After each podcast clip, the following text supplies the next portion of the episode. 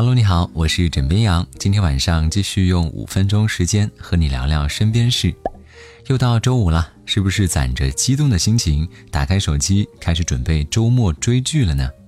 相信有一部分人肯定会选择《庆余年》，毕竟是近段时间很火的一部剧。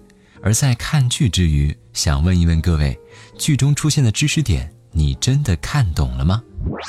剧中的女主角林婉儿是一个天生患有肺痨的姑娘，由于肺痨，御医叮嘱要远离荤食，但从现代穿越过去的范闲却又出主意说多吃鸡腿可以治疗肺痨，弹幕上也是一屏一屏的大问号，很多人都在问，肺痨到底是什么病？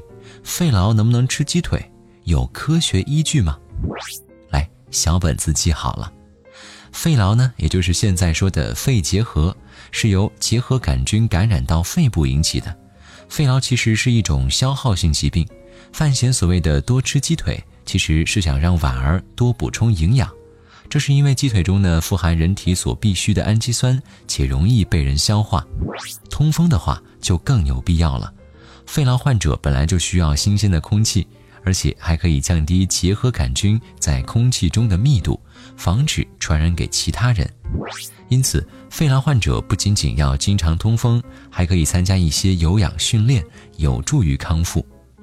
不过，在剧中，男主角范闲对女主说了一句话，咳着咳着就习惯了。在观众眼里，这句话很甜，但在医生眼中，这是不可以的。一旦出现类似的症状，要尽早治疗。肺痨不可怕，我们可以通过接种疫苗、锻炼和生活方式来预防就可以了。最近，杭州一位姓高的小学语文老师收到了学生们送来的一封信，一开始呢非常感动，但看着看着就崩溃了。这是为什么呢？原来十一月底，高老师生了一个小宝宝。班里的孩子们知道之后啊，吵着要看小宝宝的照片，还要送高老师和小宝宝一份礼物。这份礼物呢，就是一封信。四十三名学生每人给老师和宝宝写了一句祝福语。高老师说，收到信时他觉得特别意外，也特别温暖。但看着看着，作为班主任兼语文老师的他，职业病犯了，读信变成了改作业。因为这信里错别字有点多呀，比如说“诞生”的“诞”写成了“元旦”的“旦”，“每天”的“每”写成了“美丽”的“美”，“身体”的“身”写成了“声音”的“声”。